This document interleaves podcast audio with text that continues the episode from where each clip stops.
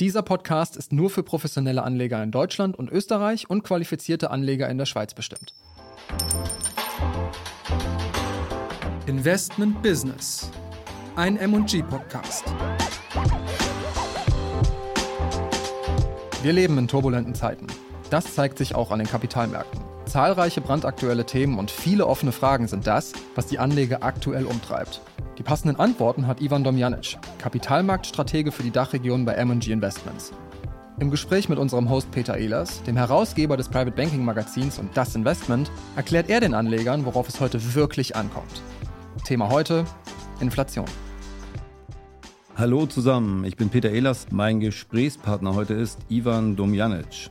Ivan, du bist Kapitalmarktstratege für die Dachregion von M&G Investments hast kroatische Wurzeln, bist in Tübingen aufgewachsen und hast dort BWL studiert. Äh, wie kam jetzt dein Interesse für das Thema Finanzen? Kam das aus dem Studium oder kam da schon irgendwie vorher was? Kam aus dem Studium, aber ehrlich gesagt äh, durch ähm, ja durch habe ich mich privat eigentlich äh, damit äh, angefangen während dem Studium zu beschäftigen und da hat mich das Thema dann ziemlich interessiert. Also als ich Bücher wie gelesen habe von wie Warren Buffett sein Geld anlegt oder diverse ja. Bücher von anderen großen Investoren, das hat mich so ein bisschen dann für das Thema begeistert.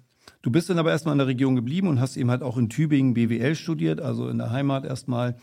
Ähm, und im Studium hattest du erzählt, hat dich das Thema dann noch weitergepackt. Da bist du äh, hast du dann sozusagen äh, noch ein bisschen Lunte gerochen und wolltest mehr machen aus dem Thema und hast dich da auch ein bisschen mehr darauf fokussiert, richtig? Richtig, das ist richtig, ja. Genau, und dann bist du nach Nürnberg gegangen und hast da bei einem Vermögensverwalter erstmal gearbeitet. Richtig, bei einem Vermögensverwalter aus der Schweiz, allerdings äh, in Nürnberg, im Standort Nürnberg, bevor ich dann eben nach Frankfurt gegangen bin, 2016. Okay, und Frankfurt gefällt dir als Stadt. Das ist ja so, die einen sagen so, die anderen so, aber dir, dir gefällt Frankfurt. Also mir persönlich gefällt Frankfurt sehr gut, fühle mich da mittlerweile fast schon heimisch, würde ich sagen. Ah, sehr gut. Ist ja auch nicht so weit weg von Tübingen, glaube ich. Ja. ich fahre die Strecke selten. Okay, lass uns einsteigen. Wir haben das Thema Inflation. Ähm, das ist ja das große Schreckgespenst an den Märkten und den privaten Haushalten. Lass uns das einmal ganz kurz definieren. Was verstehst du in kurzen Worten unter dem äh, Thema Inflation? Wie würdest du das definieren? Zum einen ist Inflation natürlich die jährliche Preissteigerung eines bestimmten Warenkorbs, ähm, der ja die Konsumausgaben ähm, der durchschnittlichen Bevölkerung äh, repräsentieren soll. Also ja. festgelegt wird der Warenkorb vom Statistischen Bundesamt ähm, hier in Deutschland. Ähm, für jeden ist die Inflation natürlich ein bisschen anders, äh, je nachdem, äh, wo das Gewicht bei den Konsumausgaben liegt. Ähm, man kann das Ganze auch monetär betrachten und sagen, Inflation ist im Prinzip die Ausweitung der Geldmenge und damit eben die äh, Geldentwertung. Also wenn die Geldmenge stärker steigt als die Menge an Gütern und Dienstleistungen, dann ähm, sollte das entsprechend dann auch inflationär wirken. Genau. Und was sind so die großen Treiber der Inflation? Ist es die Ukraine-Krise? Sind es die Gaspreise bzw. die reduzierte Gasmenge, die wir bekommen? Ähm, sind es die äh, Produktionskosten, die aufgrund dessen steigen oder ist es alles zusammen? Also wo siehst du die wichtigsten Treiber? Da kommen mehrere Dinge zusammen. Also zum einen monetär, wie gesagt, die aufgeblähte Geldmenge, die wir nach der äh, Covid-Pandemie äh, gesehen haben, in Kombination übrigens mit den Fiskalprogrammen, mhm. die letztlich dafür gesorgt haben, dass die Geldmenge tatsächlich auch in der Realwirtschaft wiederfindet. Bestes Beispiel, richtig bestes Beispiel, die äh, Geldchecks in den USA beispielsweise, die dann ja. direkt äh, zu, zu, ähm, zu höheren Konsumkraft der Haushalte geführt hat. Ähm, realwirtschaftlich ist es eine Kombination aus Nachfrage- und angebotsseitigen Treibern. Nachfrageseitig die aufgestellten gestaute Nachfrage, ähm, die hohe Liquidität, die sich äh, aufgebaut hat bei den Privathaushalten, die einfach viel gespart haben ähm, während der Covid-Pandemie. Nicht alle natürlich, es gab auch Leidtragende der, der Lockdowns, aber viele, die arbeiten konnten ähm, und ihr volles Gehalt bekommen hatten, gleichzeitig aber, wo der Konsum eingeschränkt war, die haben natürlich entsprechende Liquidität äh, aufgebaut und die fließt jetzt eben äh, verstärkt in den Markt. Und angebotsseitig kommt dazu, dass wir eben Probleme in den Lieferketten haben, also Engpässe haben, die letztlich dann auch zu einer gewissen Knappheit an bestimmten äh, Vorprodukten führt. Ähm, und zusätzlich noch äh, die steigenden Rohstoffpreise, die wir ebenfalls gesehen haben. Hat sich zwar jetzt entspannt etwas, aber trotzdem ähm, sind diese steigenden Rohstoffpreise, insbesondere natürlich die Energiepreise, ein großer Faktor bei der Inflation, die wir jetzt momentan, momentan sehen. Okay, das ähm, sind also viele Faktoren und am Ende gibt es auch eine Preisspirale, weil natürlich die Produktionskosten hochgehen, wenn bestimmte Güter immer teurer werden. Lass uns einen genaueren Blick auf die Notenbanken werfen. Die amerikanische Fed versucht, die Geldentwertung zu verhindern und gleichzeitig die Wirtschaft zu stärken, während die EZB monothematisch auf die Geldwertstabilität achtet. Wer macht seinen Job in deinen Augen besser? Naja, man, man, sieht auf jeden Fall, dass die USA schon deutlich weiter sind in der Inflationsbekämpfung als, das heißt, als, als Europa. Also die haben die, genau, haben schon mehrfach die Zinsen erhöht. Europa ist da erst noch am Anfang.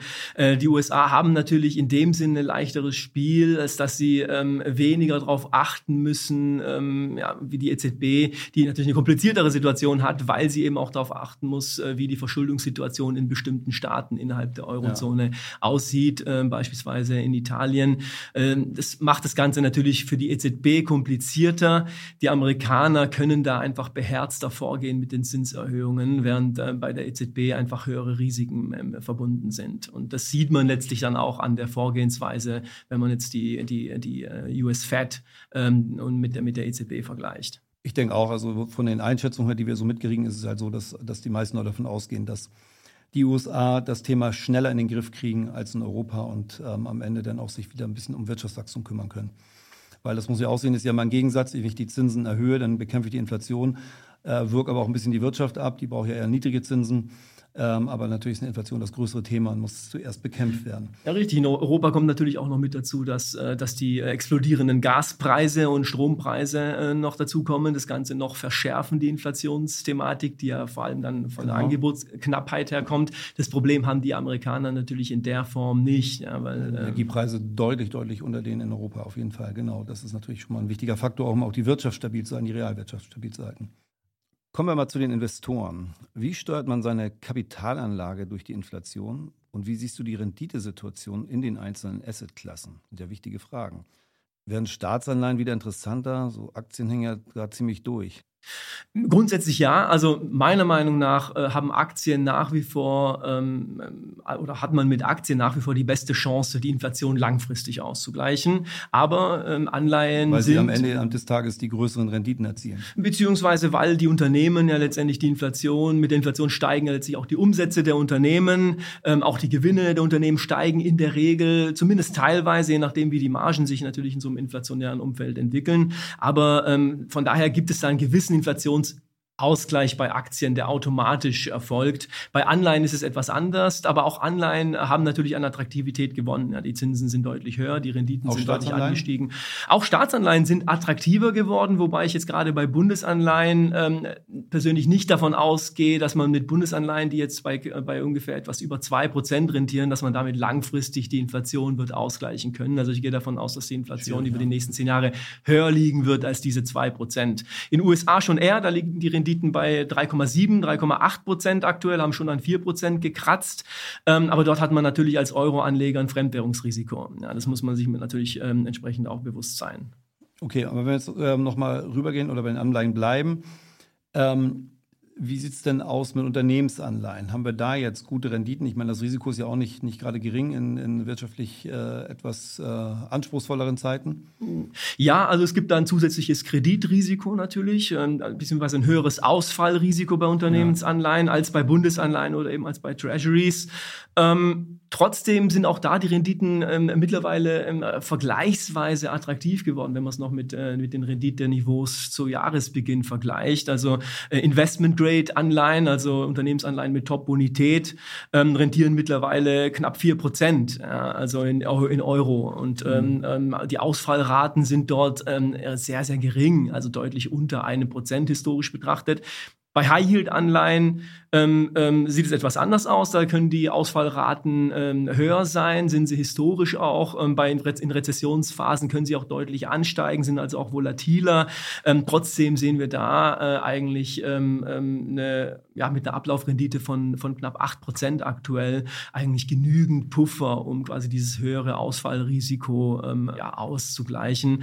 Also von daher ist unserer Meinung nach auch der High-Yield-Bereich wird wieder attraktiver. Aber man muss natürlich wie bei allem ähm, ähm, selektiv vorgehen. Ja, das ist natürlich ganz wichtig. Okay, das heißt also High Yields äh, würdest du gar nicht ausschließen für ein Portfolio? W würde ich nicht ausschließen. Also wir ähm, in unseren Strategien haben wir zum Teil auch High Yield Anleihen gerade zuletzt äh, wieder etwas aufgestockt, äh, weil, wie gesagt, die Renditen da sehr, sehr äh, zum Teil äh, doch attraktiv geworden sind und wir der Meinung sind, dass die ähm, wahrscheinlichen Ausfälle, die auch in der Rezession kommen werden, ähm, ähm, mehr als mehr als kompensieren. Ja, aber wie gesagt, da gehen wir bei High, gerade bei High Yield gehen wir eben doch sehr selektiv vor und konzentrieren uns eher auf den defensiveren Bereich innerhalb des High Yield Spektrums. Okay, und ähm, was meinst du, was wäre so eine ungefähre prozentuale Beimischung, was eher 2%, 3, 5, 10% bei High Yields? Das ist natürlich das immer schwierig. Das ist immer schwierig zu sagen, hängt von der Risikotoleranz des einzelnen Anlegers ab, hängt davon ab, ähm, was für, ja, welche, welches Risikoprofil letztendlich die einzelnen Strategien äh, haben. Mhm. Ähm, von daher ist es ist auch schwierig, das in der Prozentzahl äh, festzumachen. Aber wir haben den High Yield Bereich zuletzt eben erhöht. Insgesamt konzentrieren wir uns aber, was das Gewicht angeht, doch äh, stärker nach wie vor auf den Investment-Grade-Bereich, also auf den Bereich, der einfach auch in der Rezession einfach in der Regel ähm, ähm, weniger, weniger riskant ist. Okay, das heißt also, du würdest sagen, wenn ich das mal zusammenfassen würde, man kann durchaus High Yields reinmischen. Ähm, Staatsanleihen sind interessant, eher in der Eurozone dann äh, nicht ganz so rentierlich wie in den USA, aber dafür habe ich kein Währungsrisiko. Also gehe ich doch schon stark auf äh, Corporate Bonds, oder? Das ist schon eher das große Thema bei Anleihen, oder? Also wir finden aktuell äh, Corporate Bonds generell interessanter als äh, Staatsanleihen, okay. ähm, ähm, einfach weil sie eine höhere Rendite bieten und weil wir der Meinung sind, dass die Ausfallwahrscheinlichkeiten weiterhin relativ gering bleiben werden. Äh, unserer Meinung nach ähm, von daher ähm, präferieren wir Unternehmensanleihen. Ja, in den, in Aber man sollte auch schon ähm, so im Investment Grade bleiben und sich da bewegen, oder? Ähm, Fokus liegt auf Investment Grade, aber wie gesagt, den High Yield Bereich, äh, der High Yield Bereich ist auf jeden Fall auch äh, wieder vermehrt einen Blick wert und äh, da haben wir zuletzt auch wieder Positionen aufgestockt. Ivan, es gibt ja auch Inflationsanleihen. Ähm, das muss man sich ja so vorstellen, eine Anleihe, ich mache mal ein Beispiel, ganz simples, was jetzt nichts mit den aktuellen Anleihenrenditen zu tun hat. Aber wenn ich eine Anleihe auf dem Markt habe mit, ähm, sagen wir, 5% und ähm, dann habe ich ein bisschen Nennwert von 100, dann äh, kommt eine Anleihe auf den Markt äh, mit 6%, dann ist ja meine Anleihe mit den 5% weniger wert. Das heißt, da wird der Nennwert eben halt auch abgesenkt. Das ist ja der normale Mechanismus. Bei einer Inflationsanleihe kommt jetzt noch hinzu, dass der Nennwert dann wieder angehoben wird in Zeiten von Inflation. Also ein recht komplexes Ding. Ist das so richtig erklärt oder hast du eine Korrektur? Und ähm, was bedeutet das eben halt für euch in der Praxis mit Inflationsanleihen zu, zu arbeiten? Also wie sind da die Renditen und wie äh, nutzt ihr Inflationsanleihen in der Praxis? Ähm, ja, es war, war, grundsätzlich richtig. Wie gesagt, bei der Inflationsanleihe haben wir zwei Komponenten. Zum einen eben die Inflationsanpassung, die positiv wirkt, wenn die Inflation steigt oder die Inflationserwartungen steigen. Ja. Ähm, auf der anderen Seite haben wir auch bei Inflationsanleihen, und das wird von vielen nicht berücksichtigt oder wurde nicht berücksichtigt, auch eine Duration, also auch ein Zinsänderungsrisiko. Das heißt, bei steigenden Zinsen sinkt der Kurs auch einer Inflationsanleihe, ähm, wird allerdings eben durch äh, die Inflationsanpassung abgefedert, das Ganze. Und jetzt hängt es eben davon ab, also wenn die Zinsen ähm, stärker steigen als die Inflationserwartungen, die eingepreist sind bis zum Laufzeitende, dann äh, fällt auch der Kurs einer Inflationsanleihe. Und das ist auch der Grund, weshalb beispielsweise aktuell in diesem Jahr, seit Jahresbeginn, langlaufende Inflationsanleihen haben auch deutlich federn lassen mussten. Und das ist was, was viele Anleger sicherlich überrascht hat. Das heißt also, eine Inflationsanleihe kann sich auch in einer Inflationssituation eher negativ auswirken und mir noch ähm, gehebelte Verluste reinpacken. Richtig, richtig. also äh, nicht, nicht gehebelt, aber ähm, etwas abgefedert im Vergleich zu einer herkömmlichen Anleihe, würde ich eher sagen. Okay. Aber ähm, es können auch Verluste entstehen. Und zwar dann, wenn die Zinsen eben stärker steigen als die Inflationserwartungen. Bei den Inflationserwartungen ist es aktuell so, ähm, über die nächsten zehn Jahre wär, preist der Markt derzeit in Inflationsanleihen äh, eine durchschnittliche Inflation von ungefähr 2,3 Prozent. In Europa. Ein. In Europa, ja. Okay. Meines Erachtens etwas zu tief gegriffen. Also ich könnte ja. mir durchaus vorstellen, dass wir die nächsten Jahre mit höheren Inflationsraten äh, werden leben müssen. Das ist das, was der Markt einpreist. Und jetzt, ähm, jetzt sind die Renditen allerdings, äh, die Zinsniveaus deutlich stärker angestiegen und so sind äh, letztlich auch bei Inflationsanleihen dann, also bei den langlaufenden Inflationsanleihen auch Verluste entstanden. Okay, verstanden. Ähm, dann würde ich rübergehen zu den Aktien. Ivan, man kann Aktien ja in Value- und Großwerte unterteilen. Ähm, Wachstumsaktien machen ihre Größen, Umsätze eher morgen. Value-Werte sind dagegen stabil, laufende Unternehmen. Sind Value-Aktien in Inflationszeiten für Anleger interessanter? Also äh, Value-Unternehmen, also im Prinzip Substanzwerte, sind unserer Meinung nach in so einem Umfeld, wo vor allem die Anleiherenditen steigen, natürlich interessanter. Ähm, es gibt da ähm, stabilere Substanzwerte, es gibt auch Substanzwerte, die deutlich zyklischer sind, ähm, aber unabhängig davon, einfach weil die Bewertungen der Substanzwerte in der Regel tiefer sind, äh, sind sie unserer Meinung nach aktuell attraktiver. Äh, es hat einfach bewertungstechnische Gründe, weil einfach die Cashflows von Wachstumsunternehmen weiter in die Zukunft verlagert sind und wenn man die dann eben entsprechend mit einem höheren Diskontierungsfaktor abzinst, dann, ähm, dann wirkt sich quasi der negative Effekt stärker auf diese Wachstumsunternehmen aus, als auf Value-Unternehmen, deren Cashflows ähm, ja gleichmäßiger verteilt sind ähm, über den Zeitverlauf. Also so in einer vereinfachten Form heißt es, ein Value-Titel macht auch in der Gegenwart noch Rendite und ein, äh, ein Wachstumstitel muss seine Umsatzerwartungen eben halt auch noch ein bisschen weiter nach hinten schieben in einem schlechten Marktumfeld oder einem Genau, genau, richtig. Also da werden die Cashflows, die großen Cashflows werden dort weiter in der Zukunft gesehen. Ja. Und wenn man die natürlich dann mit einem höheren Diskontierungsfaktor abzinsen muss, ähm, weil die Zinsen gestiegen sind, dann wirkt sich das eben Unternehmen ja eher sich ein bisschen mehr verschulden müssen als ein äh, Substanzwert, der eben halt schon aus dem Cashflow lebt und Wachstumsunternehmen müssen halt immer noch Geld aufnehmen in aller Regel oder, oder sind auch ähm, fremdfinanziert oder eben halt auch durch, durch Eigenkapital finanziert. Ist auch ein Aspekt neben dem bewertungstechnischen, einfach dem bewertungsmathematischen Effekt ja, der, okay. der Dis Abdiskontierung der künftigen Cashflows. Bleiben wir mal beim Aktienmarkt. Ähm, es gibt ja zwei traditionelle Treiber auf der Welt, die uns aus, der, aus wirtschaftlich schwachen Zeiten herausziehen. Das sind die USA und China. Wo siehst du den Treiber aus der Inflation und der Rezession im Moment? Ähm, also rein konjunkturell betrachtet würde ich jetzt die USA aktuell im Vorteil sehen. Die Chinesen haben mit der Abkühlung im Immobiliensektor zu kämpfen, haben auch mit der Zero-Covid-Strategie zu kämpfen, die immer wieder zu neuen Lockdowns führt. Die USA sind da konjunkturell eigentlich, ähm, haben da bessere Aussichten. Europa wird allerdings auch äh, die eigenen Hausaufgaben äh, machen müssen. Äh, das heißt also, die steigenden Energiepreise irgendwie in den Griff bekommen müssen und auch, die, auch selbst die Inflation bekämpfen müssen. Also ähm, uns darauf verlassen, dass die Amerikaner oder dass die Chinesen uns aus der Rezession ziehen, das wird nicht ausreichen. Also alle müssen letztlich ihre Hausaufgaben machen. Okay, klar. Die Chancen, dass Europa das hinbekommt, die bewertet ihr durchaus als positiv ein. Wahrscheinlich ein bisschen zeitverzögert im Vergleich zu den USA. Aber Europa kriegt es auch hin. Also wir sind ja grundsätzlich optimistisch. Ähm, ja. äh, muss man letztlich also auch als Anleger, äh, wenn man langfristig investieren will, auch irgendwo auch sein. Ähm, wir sind da durchaus optimistisch, dass wir das am Ende in den Griff bekommen. Ähm, es wird holprig werden, vor allem in den nächsten Monaten, gerade in Europa.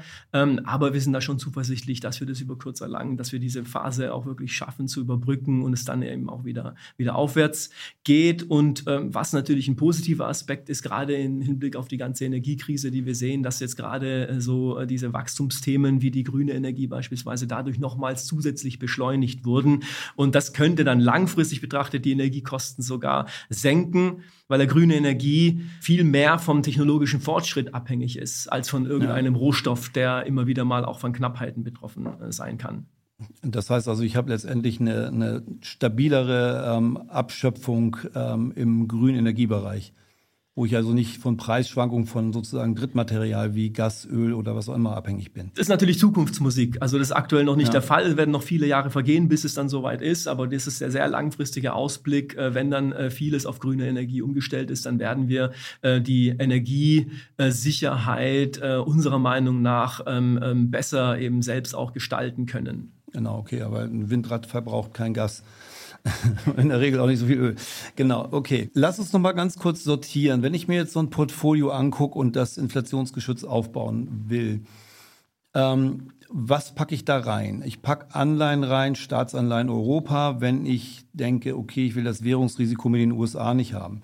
Ich packe eher Value-Titel als Growth rein. Ich mische ein bisschen High Yields dabei habe aber im Schwerpunkt doch eigentlich auf der Anleihenseite denn ähm, Unternehmensanleihen und Staatsanleihen ein bisschen geringer Gewicht. Ist das so eine so ein Bild, ähm, was ich so richtig zusammenfasse aus dem, was wir bisher besprochen haben? Also in unserem flexiblen Dach-Flaggschiff-Produkt äh, auf der Anleihenseite, ja. ja. da haben wir beispielsweise gerade den Fokus auf Investment-Grade-Anleihen, zum Teil High Yield sind wir mittlerweile neutral gewichtet ähm, und gerade im Staatsanleihenbereich sind wir etwas untergewichtet. Neutral gewichtet heißt, ihr habt Neutral gewichtet, ein Drittel haben wir da aktuell im High Yield, ähm, etwas mehr äh, eben entsprechend im Investment-Grade-Unternehmensanleihenbereich okay. und entsprechend etwas weniger, also etwas untergewichtet sind wir da bei Staatsanleihen. Also von daher würde die Beschreibung, was unsere Positionierung in, diesem, in, in dieser Strategie angeht, ähm, ähm, quasi zutreffen, ja, könnte man so sagen. Wie sieht es aus mit Rohstoffen und Gold? Sind das so Themen, wo du sagst, das sollte man ähm, in so einer Strategie mit berücksichtigen oder ist das eher was, wo man sagt, ein Privatanleger ähm, kann das machen, ihr als großer Asset Manager macht das nicht. Kann man machen. Also es gibt ja die Möglichkeiten, auch äh, Rohstoffe äh, mit ins Portfolio mit reinzunehmen. Grundsätzlich, wir bei M&G ähm, präferieren da lieber die Aktienunternehmen, die eben von den steigenden Rohstoffpreisen profitieren, weil wir einfach Anlagen präferieren, die Cashflows aufweisen, ähm, gerade bei Rohstoffaktien beispielsweise, die zum Teil auch äh, recht attraktive Dividenden bieten. Ähm, und das macht uns natürlich auch also einfacher. das Thema eher so über Bande und genau, äh, wir, wir, richtig, wir, wir können leichter und bei, bei einer, so Risiko ein. Bei einem Aktienunternehmen können wir letztlich dann auch natürlich eine Bewertung anstellen aufgrund ja. der Cashflows und damit eben auch einfach fundiertere Anlageentscheidungen treffen. Das ist beim Rohstoffen so in der Form weniger gut möglich. Ja. Ivan, der letzte Punkt betrifft die Diskontierung von Value- und Growth-Titeln. Nicht so ganz einfach das Thema, aber kannst du das noch einmal verständlich zusammenfassen? Ich will es vielleicht auch ganz vereinfacht mal äh, versuchen ja. zu erklären. Also im Prinzip ist es ja so, dass ein Cashflow in einem Jahr, wenn man den mit äh, 8% abdiskontieren würde, abzinsen würde, dann wären diese 100 Euro heute 92,92,5 ungefähr wert. Ja, wenn man sie mit äh, 10% abdiskontiert, also 2% mehr, dann wäre der heutige Wert davon 91 Euro. Ja, das heißt also ungefähr ein, ein Rückgang von 2%. Wenn diese 100 Euro jetzt aber nicht im nächsten Jahr anfallen, sondern in 10 Jahren anfallen, anfallen und man diesen 100 Euro abdiskontiert auf den heutigen Zeitpunkt, dann ähm, ist, sind diese 100 Euro bei 8% Diskontierungsfaktor nur 46 Euro wert. Ähm, bei 10% Diskontierungsfaktor sinkt der Wert plötzlich dann auf 39. Das ist ein Rückgang von 17%. Und das zeigt einfach, dass Cashflows, die weit in der Zukunft liegen, ähm, deutlich stärker getroffen werden von steigenden äh, Zinsen, von steigenden Renditeniveaus. Und das ist auch der Grund, weshalb Value, äh, Wachstumstitel stärker von steigenden Renditeniveaus getroffen werden, weil deren Cashflow, deren Zahlungsströme ja weiter in die Zukunft verlagert sind. Die genau. machen heute keine Gewinne, teilweise sogar Verluste und erst in Zukunft werden hohe Gewinne erwartet. Deswegen wirkt dieser Effekt einfach auf die Wachstumsunternehmen deutlich stärker ähm, als ich glaub, auf die unsere Zuhörer können mitnehmen, dass das keine willkürliche Pi mal Daumen-Einschätzung ist mit den äh, Wachstumstiteln, dass die eben halt äh, doch nicht unbedingt das äh, Produkt der Wahl sind, äh, wenn man äh, auf die Inflation schaut, sondern eben halt eher Value-Titel ähm, dass das eben halt auch schon eine Sache ist, die man errechnen kann. Wenn man, wenn also im Umfeld von steigenden Zinsen ähm, ist es in, in, ist es unserer Meinung nach so, dass natürlich äh, Value-Unternehmen da im Vorteil sind, da einfach weniger Gegenwind haben als Wachstumsunternehmen. Aber auch da, es gibt natürlich Value-Unternehmen, die äh, trotzdem ihre Probleme haben werden, sogenannte Value-Traps. Da muss man natürlich auch selektiv vorgehen, genauso wie es bei Wachstumsunternehmen einzelne Unternehmen geben wird, die auch in Zukunft äh, wahrscheinlich ähm, erfolgreich sein werden. Ja, also da ähm, ist es im Prinzip nur der Durchschnitt, äh, den wir hier, den wir hier betrachten. Genau, sind ja so im Prinzip Rahmenbedingungen und dass genau. sich auch in einem Rahmen mal jemand anders bewegt, als er eigentlich sollte, das ist ja auch üblich. Okay, super, Ivan. Das war es mit unserem Deep Dive zum Thema Inflation. Zum Abschluss würde ich dir noch ein paar schnelle Fragen stellen wollen, die du bitte kurz und schnell auch beantwortest. So eine Art Quintessenz unseres Gesprächs. Alles klar? Los geht's. Wie viel Schutz vor Inflation bietet Gold gerade? Gold wird als, als ultimative Geld von vielen angesehen und deswegen auch als Inflationsschutz äh, gekauft. Wir persönlich, wie gesagt, wir präferieren da lieber die Unternehmen, also Aktien von Unternehmen, die vom steigenden Goldpreis äh, wiederum äh, profitieren. Also wir setzen da eher auf die Aktien als auf den Rohstoff selbst. Wenn du ganz kurz sagen würdest, so von der Reihenfolge her, was ähm, sollte man höher gewichten, europäische, amerikanische oder asiatische Aktien? Ähm, Ich, derzeit ist keine, äh, keine Zeit für große Wetten. Von daher würde ich äh, ein ausbalanciertes Portfolio präferieren, also quasi die Gewichtung nah äh, ähnlich halten, wie es beim MSCI World der Fall ist. In unseren globalen Strategien beispielsweise sind wir zwischen 40 und 60 Prozent in den USA gewichtet, obwohl der amerikanische Markt teurer ist als der europäische und auch als andere regionale Märkte. Aber wir gehen da eben doch sehr selektiv vor.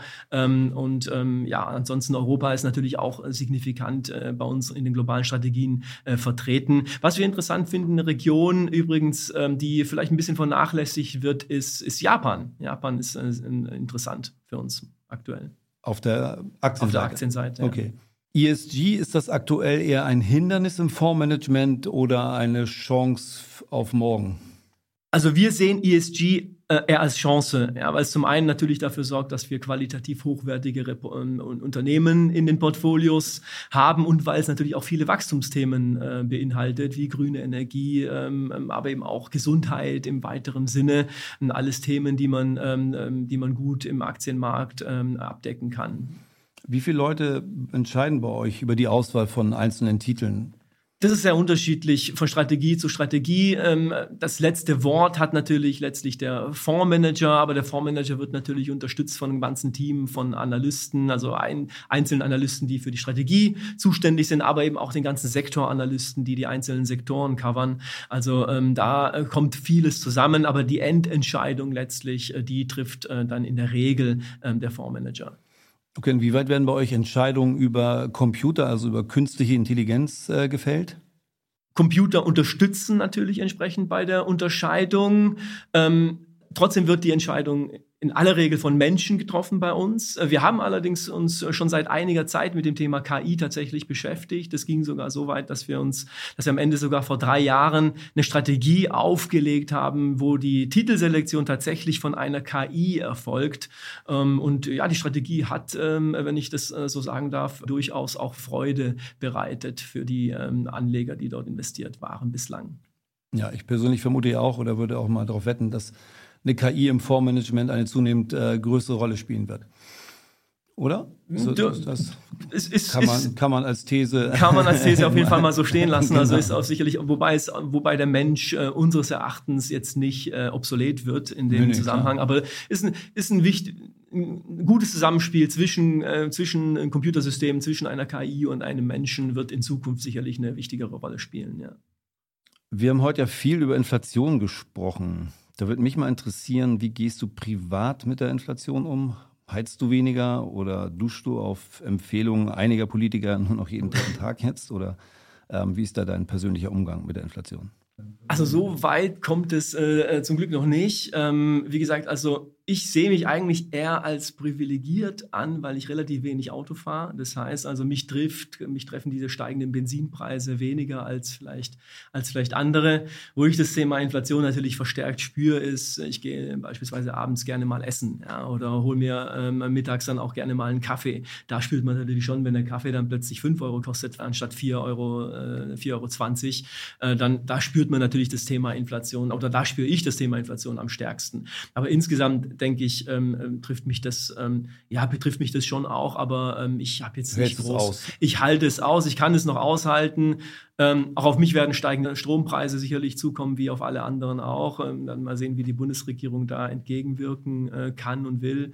aber ja, treibt mich schon um das Thema, aber es ist noch nicht so dramatisch, würde ich sagen, dass ich da jetzt groß meine, mein, mein Leben oder meine Lebensweise umstellen würde. Deswegen. Ja, genau. Geht mir aber auch so. Ich fahre eigentlich fast nur Fahrrad. Mein Auto weiß gar nicht mehr, wo das parkt. Und ähm, aber auch beim Essen gehen, weil das mache ich auch öfter mal, merke ich das auch. Man wundert sich manchmal, ähm, wie die Preise zustande kommen. Ivan, vielen Dank für deine Einblicke. Das hat äh, großen Spaß gemacht. Und wenn ihr den Podcast interessant fandet, dann abonniert ihn doch und empfehlt uns gerne weiter. Uns gibt es ab sofort einmal im Monat auf allen Plattformen, wo es Podcasts gibt. Weitere Informationen finden Sie in den Anmerkungen zu dieser Folge. Dieser Podcast ist ausschließlich für professionelle und qualifizierte Anleger gedacht. Der Wert von Anlagen schwankt, was dazu führt, dass die Preise sowohl fallen als auch steigen und Anleger erhalten möglicherweise nicht den ursprünglich investierten Betrag zurück. Die Wertentwicklung in der Vergangenheit ist kein Indikator für die zukünftige Wertentwicklung. Die geäußerten Informationen und Ansichten sollten nicht als Empfehlung, Ratschlag oder Prognose verstanden werden. Dieser Podcast wird produziert von Mint,